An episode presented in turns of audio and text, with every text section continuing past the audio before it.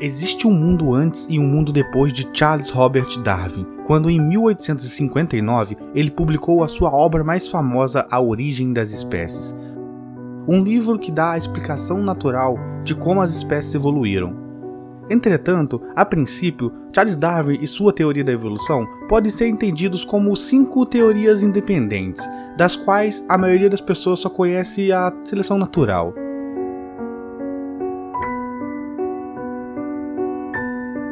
Este é Ernest Mayr, biólogo que dedicou grande parte da sua vida aos estudos da evolução. Darwin had five quite important theories which represented his evolutionary thought. These theories were not all accepted by the Darwinians, by his followers. Assim, como explicado por Mayr, a teoria da evolução de Darwin pode ser entendida como um conjunto de cinco teorias que serão abordadas uma a uma aqui e agora. Se preparem.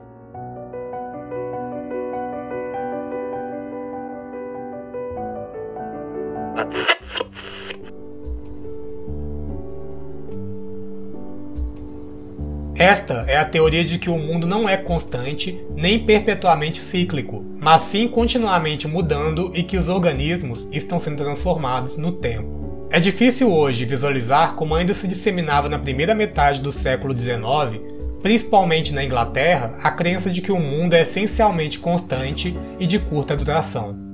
Por exemplo, o geólogo Charles Lyell tinha plena consciência da grande antiguidade da Terra e também se recusava a acreditar na transformação das espécies. Hoje, a evolução é um fato, assim como o fato de que os planetas giram em torno do Sol. As mudanças progressivas no registro fóssil, em estratos geológicos precisamente datados, são as evidências incontestáveis de que organismos mudaram ou evoluíram. Esta é a base sólida sobre qual se repousam as outras quatro teorias evolucionistas.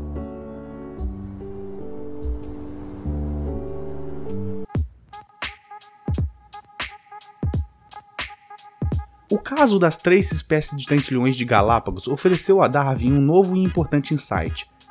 As três espécies descendiam claramente de uma espécie ancestral, no continente sul-americano, na verdade, todo grupo de organismo descende de uma espécie ancestral. Essa é a teoria da descendência comum, conceito que não surgiu de forma integralmente original com Darwin.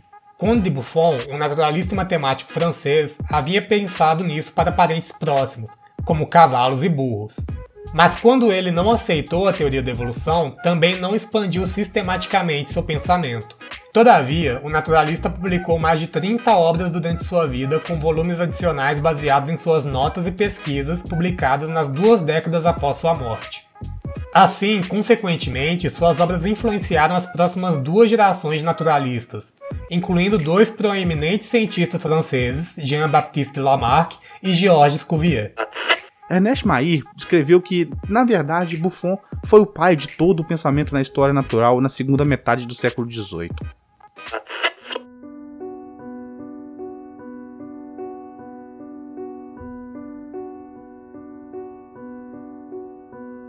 A teoria de Darwin também trata da explicação da origem da enorme biodiversidade. Estima-se que existe 5 a 10 milhões de espécies de animais e 1 a 2 milhões de espécies de plantas na Terra, embora apenas uma fração desse número fosse conhecida na época de Darwin. Lamarck havia ignorado a possibilidade de multiplicação das espécies em sua obra, Philosophie Zoologique. Mas, para Darwin, as espécies se multiplicam e a especiação acontece o tempo todo à luz da seleção natural.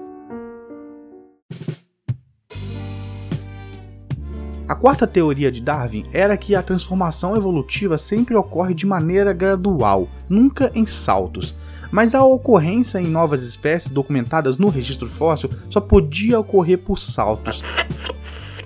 Isso explica porque grande parte dos paleontólogos, como o famoso Otto, são adeptos a esse pensamento.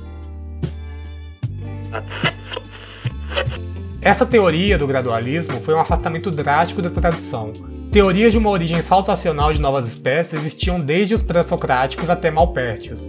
A teoria gradualista da evolução de Darwin, de que não é apenas um, as espécies, mas também os taxos mais elevados surgem por meio de uma transformação gradual, imediatamente encontrou forte oposição.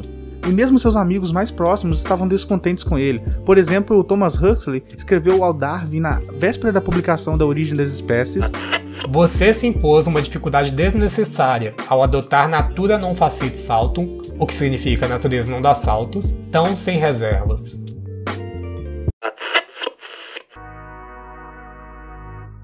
Por último, mas não menos importante, aqui está o motor da evolução, o combustível da variação natural presente na vida.